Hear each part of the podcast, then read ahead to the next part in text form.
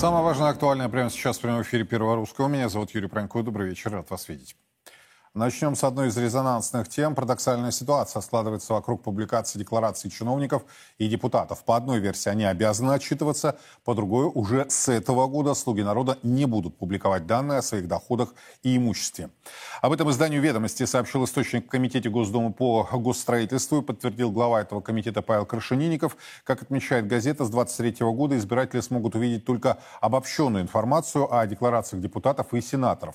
Данные же о доходах и недвижимости деятельности «Слуг народа», как членов их семей, публиковать больше не будут. Господин Крашенинников сообщил, что сведения перестанут публиковать уже с 1 марта этого года.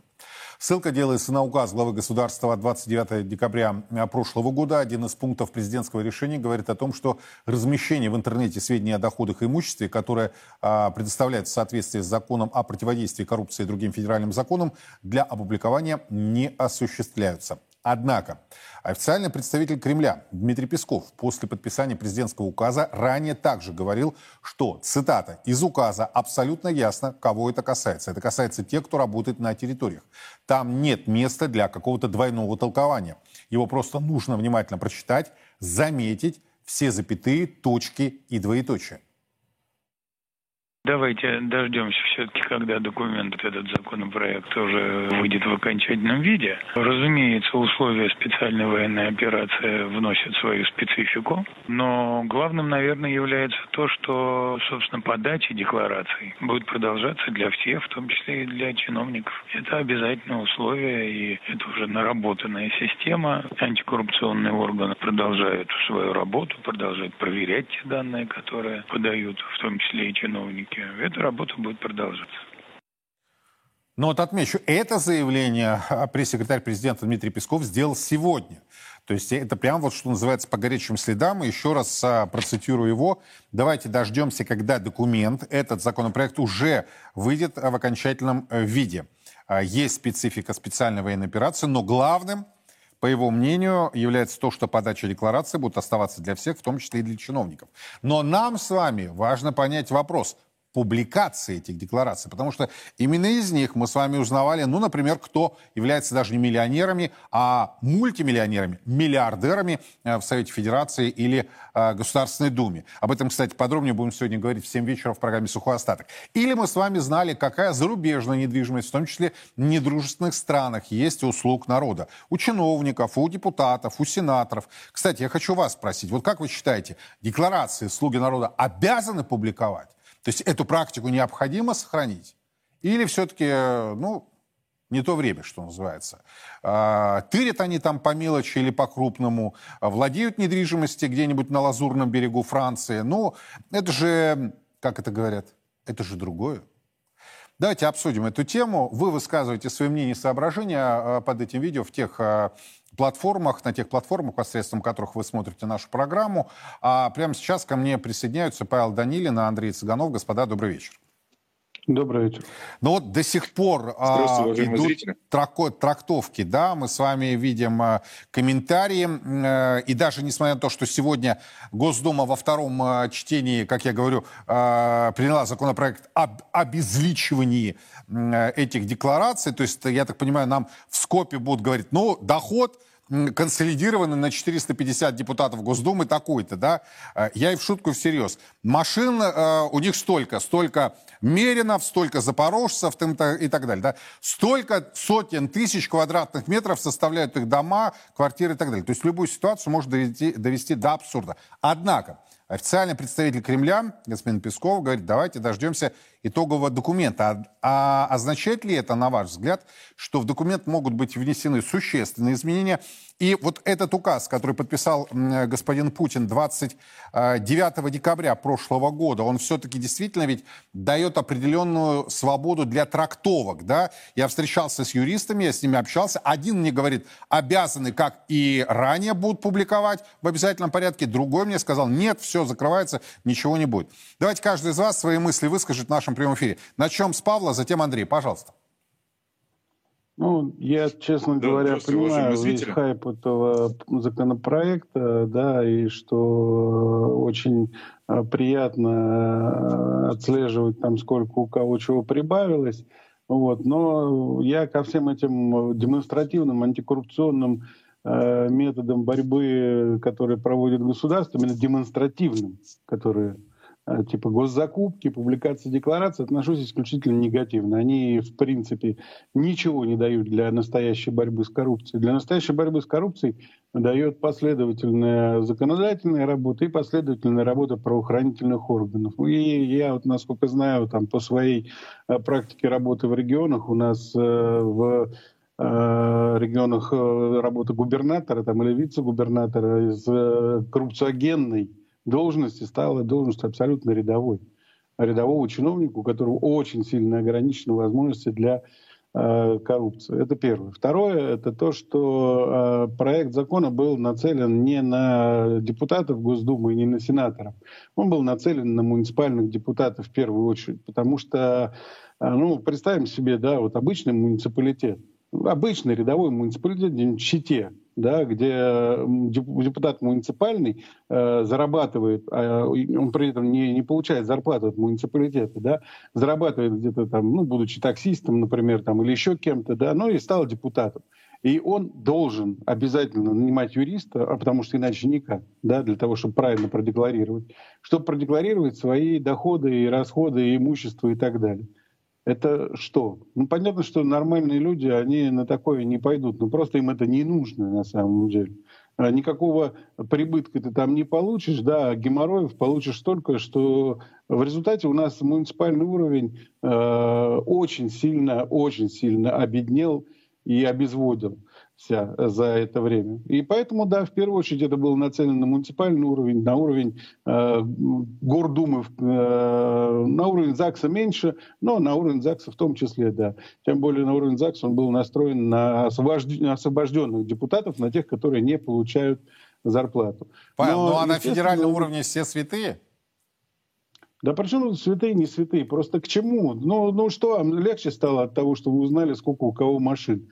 А посмотрите на Госдуму. У нас не, ну вот как, я э, депутатов, и, и можно сопоставить с их доходом, официальным доходом, точно, да, с количеством машин. депутатов Госдумы у нас процентов 60 депутатов вообще ничего не делают. Ну, то есть они попали туда, ну и что, где, вот, и где их активность? Я этой активности не вижу. У процентов 60 депутатов Госдумы я не вижу никакой вообще Так а зачем тогда они вообще? Вот эти Потому 60%. что, понимаете, люди, которые э, имеют э, компетенции, имеют о, большой опыт, имеют большое имущество в том числе, они просто не идут. Им не нужно, чтобы вот их э, перебирали вот так вот под микроскопом. А сколько у меня там денег, а сколько у меня там э, машин. А ну, просто они не хотят этого. Ну, не, ну подождите, не до хотят. госслужбы, ради бога, зарабатывай, сколько тебе влезет, да? Но если ты решил стать депутатом, сенатором или чиновником, э, ну, здесь, э, на мой взгляд, декларация должна подаваться. Ну, потому что, э, как так получается? Будет. Она будет подаваться подаваться. Она будет подаваться. Но не будет публиковаться. Она подается в обязательно. Она, да, публиковаться не будет. И это действительно сделано для того, чтобы, ну, вот, э, попроще стало. Слушайте, и так уже им за границу все отрезали. Кстати, никаких особнячков в Майами у них быть не может со счетами. Закон для этого есть, кстати. Не забудьте об этом. Это же важно. Да? А то вы говорите там особнячки в Майами. Они не могут их иметь просто по закону. А вон у нас был один депутат Госдумы, между прочим, который имел особнячок в Майами. И что, нет этого депутата Пехти? Ну, точнее, не один, там большинство... Там не один был. И был депутат, который поменял да, но... имя и фамилию даже свою. Но большинство-то сразу ушли из Госдумы, для, ну, который, когда приняли тот закон, по-моему, год 13 был, что ли, 14 не помню. Но суть-то в том, что э, ничего это не дает для борьбы с коррупцией. Это только усложняет работу. Реально. Вот вам от этого, даже как журналисту, конечно, хайпово и хорошо. А для страны от этого один вред. Но давайте мы не будем за страну говорить, люди сами будут высказывать свое мнение, то есть согласны они с этим доводом или нет. И я вновь обращаю внимание зрителей Царьграда, то, что вы можете высказывать, в том числе о том, что сейчас сказал Павел Даниль. Андрей, ваша позиция, что скажете? Да, здравствуйте, уважаемые зрители. Э, на самом деле, можно констатировать, что игры в демократию закончились. Вот. А потому что это уже не первое подобное решение. Мы видели до этого, как э, Дума запретила онлайн-трансляции своих заседаний, как будто какая-то государственная, какие-то государственные секреты там обсуждаются и так далее, и так далее. Более того, мы видим э, отдельные страты, выделить депутатов и других госчиновников в отдельную страту. Это мы видим в законе о ЕБС, и в законе о Едином федеральном информационном регистре, и так далее, и так далее. То есть их, они пытаются обезопасить свои персональные данные, а нашими данными, данными простых людей, готовы торговать. И, соответственно, выкидывать их на свободный Вот так бы, наверное, можно было... Андрей, но при, но при этом вот господин Данилин абсолютно прав, когда говорит, декларацию же они обязаны будут подавать, а они просто не будут ее публиковать. А, да, прошу прощения, совершенно не слышно. Кроме того, есть такое банальное соображение, что, как известно... А можно связь наладить? Вот я обращаюсь к нашей режиссерской группе, чтобы я мог слышать собеседника. Вот потому что это, это технически идет брак, и не, невозможно а, понять, то есть смысл а, Андрея а, понятен, но качество звука такое, что разобрать практически невозможно.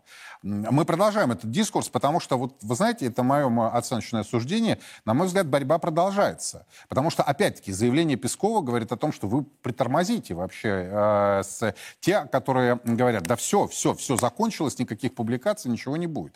Э, и я, кстати, я не согласен с Павлом Данилиным, который говорит о том, что, ну, а какая разница? То есть мы, журналисты, будем хайповать. Ну да, а те хайпажоры, которые в государственных СМИ хайпуют, они, они у нас святые. Я поэтому не хочу э, углубляться вот в эту тематику, кто на чем хайпует, да. Слуги народа, вы избрали себе эту стезю, вас никто туда не тащил. Вас никто туда не приглашал, вы сами решили стать депутатами, сенаторами, чиновниками. Давайте подавайте декларацию. Не хотите подавать декларацию? Как это Дмитрий Анатольевич в свое время сказал? Идите в бизнес. Андрей есть у нас, да, Андрей Цыганов? А, но все-таки, вот смотрите, а, они обязаны будут а, подавать декларацию, просто их не будут публиковать. На ваш взгляд, э, в этом есть какая-то сермяжная правда? Так, простите, это мне вопрос? Вам, Андрей, вопрос. На мой взгляд, конечно же, должны, потому что это люди, которые избраны для исполнения публичных властных функций.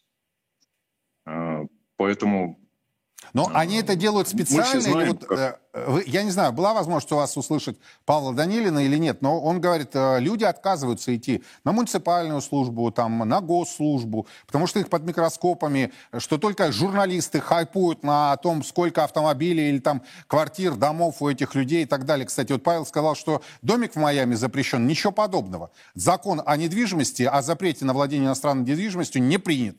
Принято только закон о блокировке и запрете э, счетов в иностранных банках. Вот может быть, правда, как-то, если их освободить от декларирования, то люди пойдут на госслужбу? Э, прошу прощения, тоже слышу через слово, но э, могу сказать, что э, э, вот эта вот публичность, которая была, имела место до сих пор, э, страховала от многих ошибок и даже злоупотреблений. Мы знаем, что значительное количество депутатов являются просто чьими-то инвестпроектами каких-то финансово-промышленных групп. И э, как раз вот этот домоклов меч, возможность того, что об этом узнает широкий круг лиц, в том числе избирателей, э, узнают о каких-то их э, замках, дворцах и так далее, э, может быть, был сдерживающей мерой для, э, сдерживающим механизмом для многих так называемых народных избраний. Вот. Если сейчас этот механизм отключить, то, э, к сожалению, мы будем иметь очень печальную ситуацию. А, Павел, с чем согласны, с чем нет? Ну, ведь э, то, что мой коллега сказал, да, это ну, нормальный абсолютно взгляд, да. Я же вас тоже понимаю, в какой-то мере тоже мне кажется, что у этого законопроекта, который принят во втором чтении, будет достаточно большая оппозиция в обществе, да, именно за счет того, что, ну, как-то привыкли, что публикуют и так далее и тому подобное. Просто э, дело-то в том, что когда смотришь на это со стороны представителя общества, да, и хочешь рвать на себе рубаху, это одно, да. Когда погружаешься в систему управления и видишь, что, да, из нее вымываются, действительно в прямом смысле слова вымываются люди. А, в том числе, кстати, благодаря э, закону о муниципальной службе, который, ну, просто действительно настолько, э, не то что криво написан, но тебя по рукам и ногам связывает, что там влево шаг, вправо шаг, и все, ты под уголовным делом находишься. Ну, действительно, слушайте, это реальность, это реальность. И, э, я знаю это. Шашечки Более того, я ехать, знаю предпринимателей, а? которые вот отказываются скажите, участвовать. Шашечки или ехать? Что нам нужно? Нет, нам, нужно нам нужна честность, прозрачность или... и служение ну, обществу ну, и государству. давайте смиримся с тем, что у нас э, очень многие из эффективных и активных, э, в том числе людей, пойдут в бизнес, как вы правильно сказали, процитировав Дмитрия Анатольевича Медведева, и не пойдут на госслужбу. А на госслужбе останутся, ну, не то чтобы негодные люди, но те люди, для которых вот э, эти формальности очень важны, вы потом будете сетовать, ах, как же плохо, что у нас не работают инструменты госзакупок, ах, как много у нас бюрократизма набралось, да? Так это же, понимаете, это же тоже все. Ну, то есть, если я, как журналист, откажусь от поддержки публикации декларации о доходах слуг народа, то это приведет к тому, что туда пойдут образованные, э, честные, э, не коррумпированные, ну, Павел, ну давайте тоже не перейдем да, там сейчас достаточно сторону. много честных, некоррумпированных, но э, есть проблема с э, тем, что э, очень многие люди, которые могли бы там принести пользу, угу. не хотят туда идти из-за вот этих ограничений. И если мы хотим, чтобы это стало эффективнее, то надо что-то с этим делать. Я, кстати, не уверен, что этот законопроект пройдет именно в том виде, в котором принят. Он пока принят во втором чтении, будет третье чтение, потом подпись президента, а, ну, Росмарин Софеда и подпись президента. Поэтому, знаете, пока еще э, ломать, конечно, копии рано, но то, что муниципалитеты мы должны освободить от этого, это однозначно. Это просто сто процентов. Если мы этого не сделаем, то да. У нас будет э, в муниципалитетах, у нас и так там большие очень проблемы. У нас вообще с муниципалитетами надо что-то делать, потому что то, что, э, как мы их там опять же по рукам-ногам связали, всеми поправками к этому закону о муниципальной службе, а их там столько, что, ну, я просто не смогу сказать сколько. Да, пожалуй, э, и депутат, который принимал эти поправки, вам не скажет, сколько их там. Вот. Поэтому шашечки или ехать, вот выбирайте. Для вас хайпануть или для, для страны управления позитивное наладить? Вот, а, вот выбирайте осторожно. Вот если, бы, или... если бы я Павла давно не знал, я бы, конечно, иначе бы высказал. Ну, вот смотрите, есть ремяжная правда в словах господина Данилина по поводу э, чиновников, по поводу госзакупок и всего остального. Но, на мой взгляд, все-таки публикация декларации не снимет этого вопроса. То есть публикация или не публикация. Да? То есть будут они под лупой находиться или э, там тырить будут потихоньку. Ну, Павел высказал свое мнение, Андрей тоже. Спасибо огромное. Павел Данилин, Андрей Цыганов были у нас на прямой связи. И э, все-таки это касается нас с вами, потому что мы же с вами содержим этих людей. И, кстати, э, как налогоплательщики, я сразу скажу, я часто слышу мнение. Дескать, вклад физических лиц через НДФЛ, другие платежи, минимальные и так далее в бюджете. Внимание, то есть основную массу дохода в российский бюджет вносят юридические лица. Внимание, вопрос. А кто создает добавленную стоимость? Кто создает чистую прибыль в этих юридических лицах, через которую затем выплачиваются налоги? Люди. То есть таким образом вопрос закольцован. Мы с вами и как физические лица, и как нанятые сотрудники формируем вот эту налогооблагаемую базу. Соответственно, имеем полное право, на мой взгляд, может быть, я ошибаюсь, и право тех, кто говорит, слушай, да отстань ты от них. Отстань от них. Ну, будут они там потихоньку. Зато пойдут, вот, ну, вы все слышали. Я не хочу повторяться. Высказывайте свое мнение, потому что вопрос касается вас. Меня, вас. И, на мой взгляд, вот я сегодня своим коллегам за эфиром сказал, битва вокруг этого законопроекта, она продолжается. Потому что тот указ за 29 декабря прошлого года, он позволяет трактовать и так, и так. Если вы постоянный зритель Первого Русского, вы знаете, я эту тему обсуждал с двумя юристами, и у каждого из юристов было противоположное мнение. Один считал, что они обязаны и дальше и подавать, и публиковать. Другой говорил, все, лавочка закрыта, больше э, ничего о них не узнаем. Э, продолжим эту тему, как я уже сказал, в сухом остатке в 19 часов по Москве, здесь на Первом Русском. Идем дальше. В России нужно создать все условия, чтобы уехавшие из страны предприниматели и работники высокотехнологичных отраслей российской экономики вернулись обратно в страну. Наша задача сделать все и создать все условия для того, чтобы те, кто по каким-либо причинам э, уехал, уехал, семейные обстоятельства на это повлияли, там, не знаю, струсил, смолодушничал, но готов вернуться и готов работать на свою страну и на ее экономику, мы с вами должны создать все условия для того, чтобы эти предприниматели, эти работники, особенно высокотехнологичных отраслей нашей экономики, вернулись обратно. Те, кто не позволил себе каких-то огульных высказываний о своей стране, не встал на сторону наших политических или военных противников. Вот. Надо в каждом регионе еще раз вот эти все фамилии известны. Сделать все для, для того, чтобы появились условия для их возвращения. Чтобы их бизнес вернулся в страну, чтобы они начали платить налоги, создавали рабочие места. И самое главное, это касается тех предприятий, где у нас умные головы. Вот эти умные головы должны вернуться. Ну, таково мнение Андрея Турчака, первого заместителя председателя Совета Федерации России. Я, кстати, напомню, что в нашем эфире академик Глазев э, также оценивал ущерб, который наносит умная миграция экономики страны. Это исчисляется сотнями и сотнями миллиардов долларов. Как остановить этот урон э, и стоит ли создавать действительно особые условия? Потому что я вот сегодня внимательно следил за реакцией э, своих читателей в телеграм-канале. Так вот, часть из них э, написала, в общем-то, тоже справедливо. А может быть, создать условия для тех, кто остался в стране, кто не сбежал, кто не предал, кто не испугался. И э, здесь, создавая условия, в том числе для тех, кто остался, да, мы фактически и возвращаем потенциально тех, кто уехал. Очень сложный вопрос, особенно с прикладной, а не митинговой точки зрения. А предприниматель, человек, который я точно знаю, стоит на земле, который испытывает в том числе на себе трудности с набором персонала. Алексей Петропольский ко мне присоединяется. Алексей, рад видеть. Добрый вечер. Добрый вечер. Вот все-таки это действительно проблема? Или мы как-то, ну, что называется, перегибаем палку, да, и э, такое большое время и внимание уделяем э, тем, кто уехал? Может быть, правда создать условия для тех, кто остался?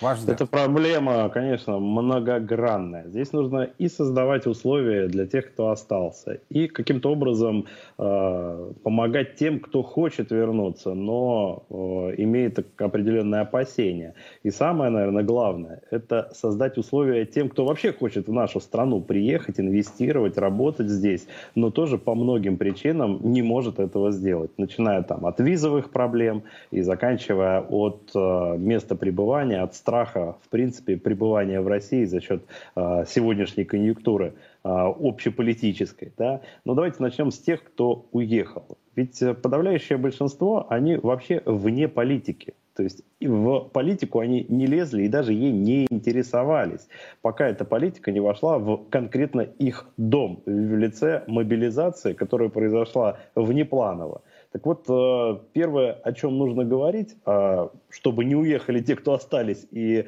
вернулись те, кто уехал, это о том, чтобы э, новые волны или продолжение старых волн были максимально прозрачные, чтобы люди могли понимать, что если у нас контрактная служба, то она идет по контракту. Если тебя призывают, то как тебе выдают бронь и при каких условиях ты, собственно, будешь служить или не будешь служить. Это должно быть максимально прозрачно, понятно.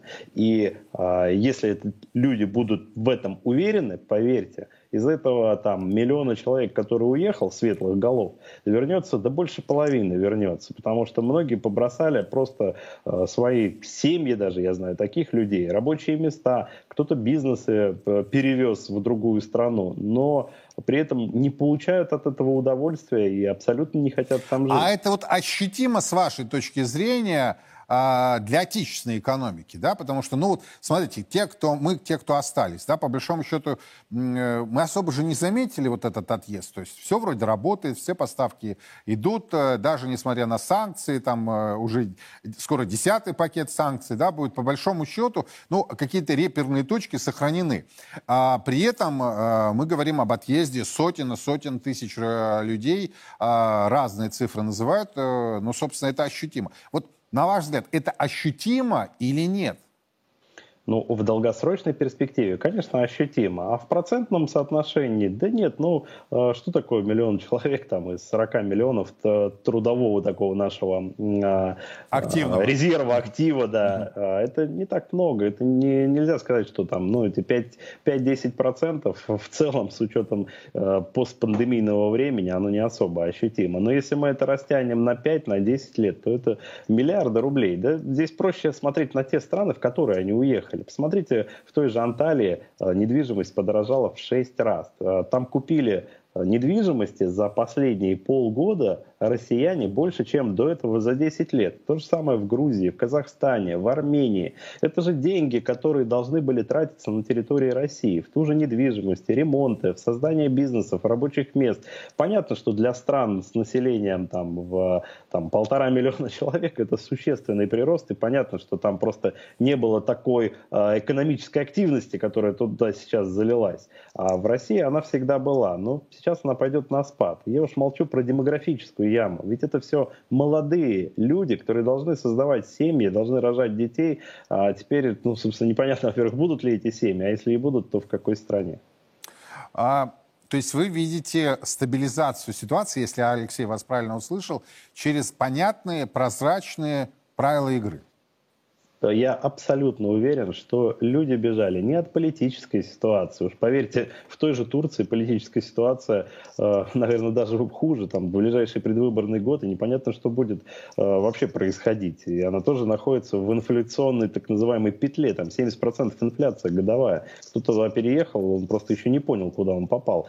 Так вот, все эти люди бежали именно от одной простой причины. Они по каким-то своим внутренним убеждениям не собираются идти на фронт и не понимают, как этого избежать. А когда смотрят практику своих знакомых, кто туда попал, у них, ну, будем говорить прямо, э, складывается сложное впечатление. Я лично, как адвокат, участвовал э, в, э, скажем так, возможности получения отсрочки тем, кто, по сути, призыву не подлежал. И могу вам сказать, что это сравнимо с тем, когда человек попадает в СИЗО. Ну, вытащить его практически оттуда было невозможно. Военкоматы работали из рук вон плохо. И людей, э, собственно, проверяли только на наличие документов, заболеваний и прочего, уже когда они находились там в Курской или в какой-нибудь Брянской области. И, конечно, до туда ни адвокат, ни юрист, ни родственники уже не доезжали. Это большая проблема. И если ее не решить, то мы не то что не вернем людей, которые уехали, а мы еще потеряем не один миллион человек, которые в долгосрочной перспективе просто переедут.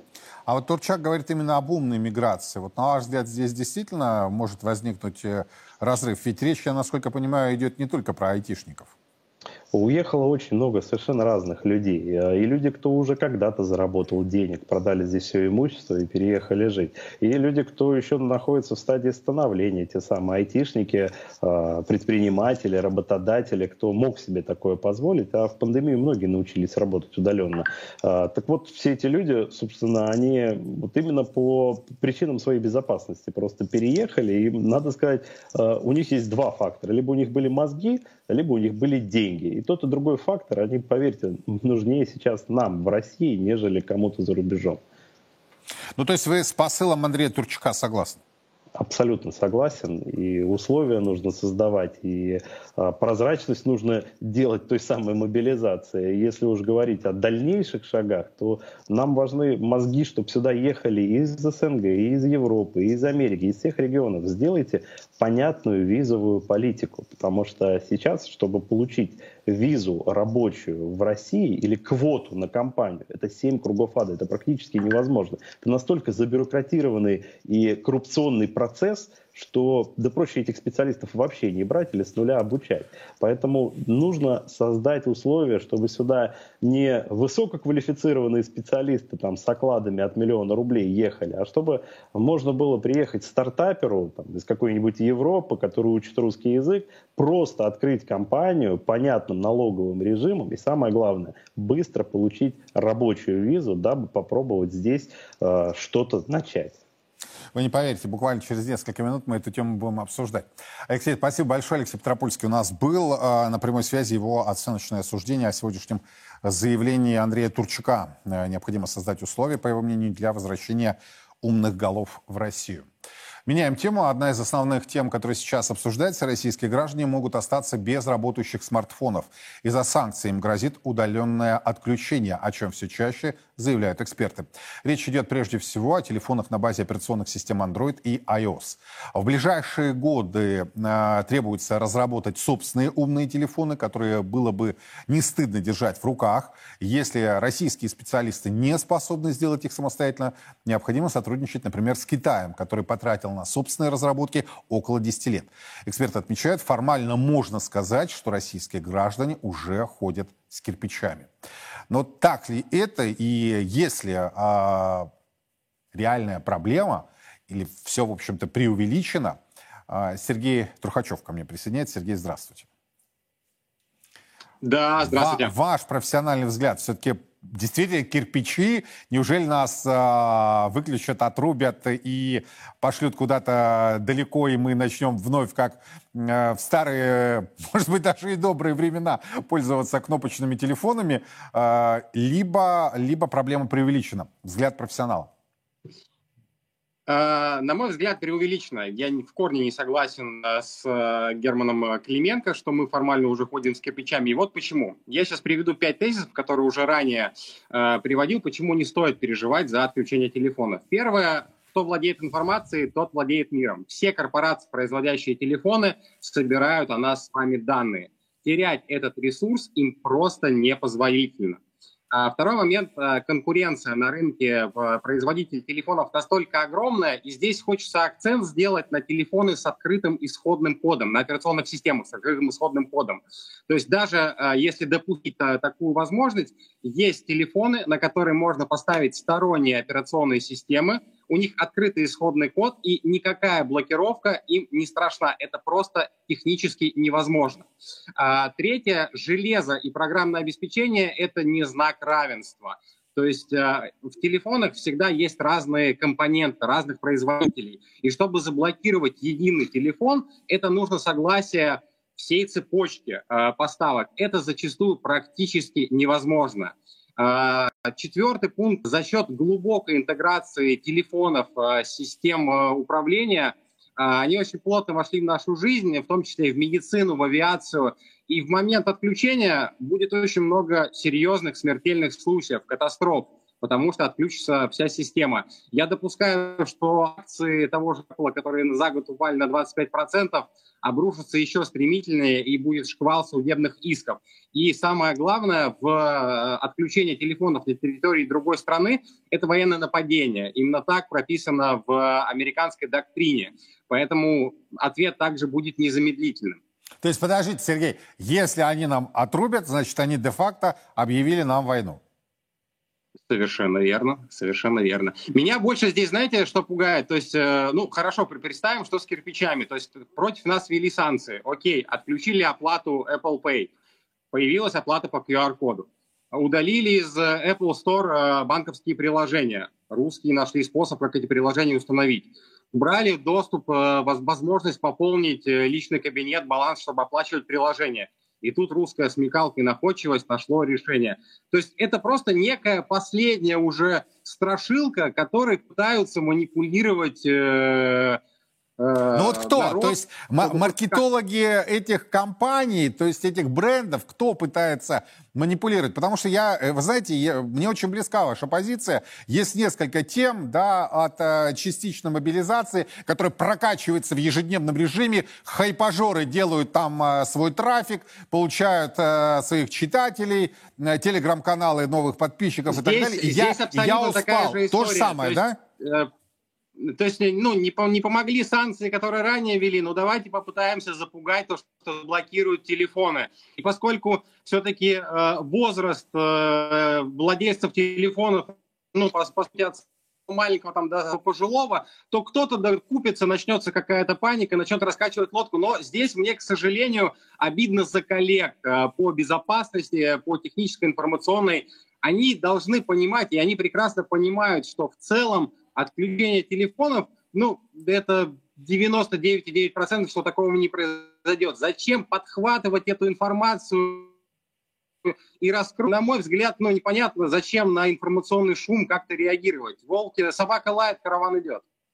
Спасибо, Сергей. Сергей Трухачев и его оценочное суждение о тех заявлениях, в том числе его коллег, о том, что мы с вами носим уже кирпичи, вот-вот нам отрубят смартфоны. Ну, собственно, вы слышали, э, как только это произойдет, согласно военной доктрине э, Соединенных Штатов Америки, это объявление войны. По-моему, акценты расставлены.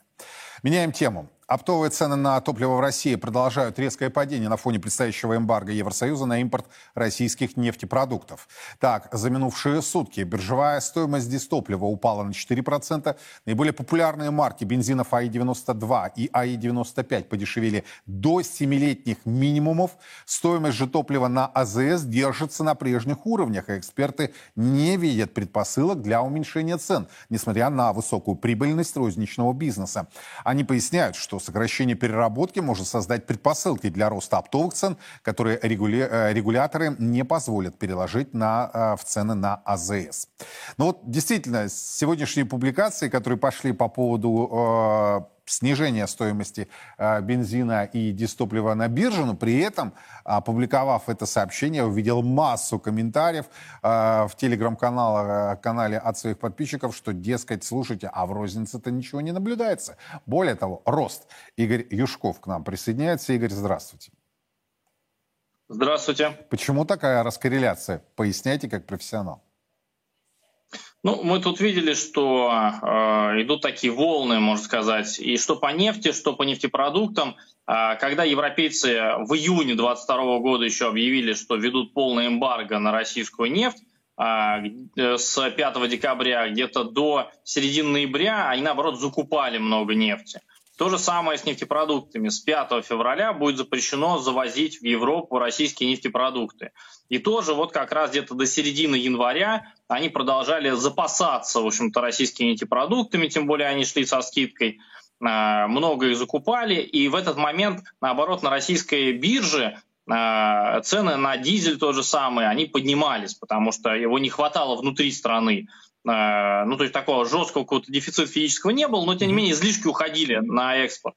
Сейчас, наоборот, европейцы уже готовятся к введению эмбарго, сокращают закупки, а значит, внутри страны у нас происходит э, профицит, э, перепроизводство, можно сказать, и пока мы не нашли новые рынки сбыта, на внутреннем рынке, на бирже дизеля много, по бензину тут в меньшей степени такой эффект есть, потому что мы бензина мало экспортировали мы очень много дизеля и мазута в основном экспортировали.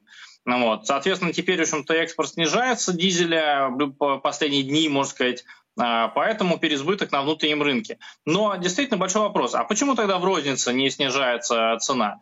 Здесь э, такой некая договоренность, по всей видимости, государства и компаний, а, а что сейчас... Договорняк. А, так, ну, поясняйте, по сути, поясняйте. По сути, конечно, Тут антимонопольная служба должна этим заниматься сказать, ребята, у вас увеличилась э, доходность, э, это не совсем рыночно. То есть вы должны, по идее, конкурировать между собой, снижать цены на АЗС.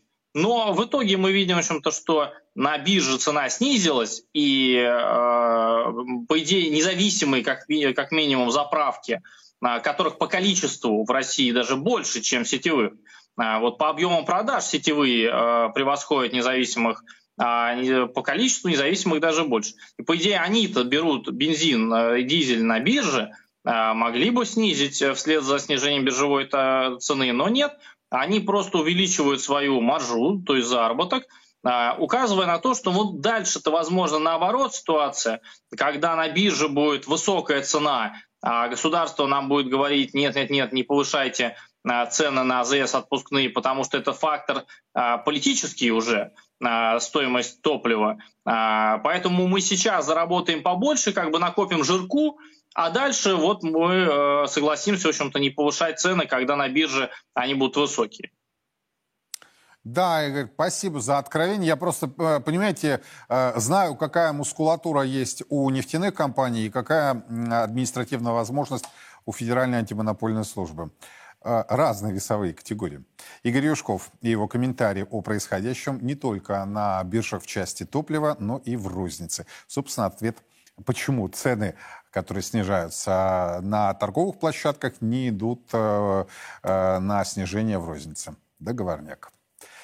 Идем дальше. Член Президиума Совета по правам человека, глава Национального антикоррупционного комитета Кирилл Кабанов предложил приостановить выдачу гражданства России. Однако необходимо сделать, по его мнению, некоторые исключения. Речь идет о программе добровольного переселения из республик бывшего Советского Союза. Изначально она была рассчитана на переезд реальных соотечественников в нашу страну, носителей русского языка и русской культуры. Однако идея превратилась в кормушку для коррупционеров, обороты которой исчисляются миллиардами. В итоге русским приходится месяцами, а то и годами добиваться гражданства России, при этом граждане других государств быстро его получают. Давайте разбираться с этой темой. Прямо сейчас Кирилл Кабанов к нам присоединяется. Кирилл, рад видеть. Добрый вечер.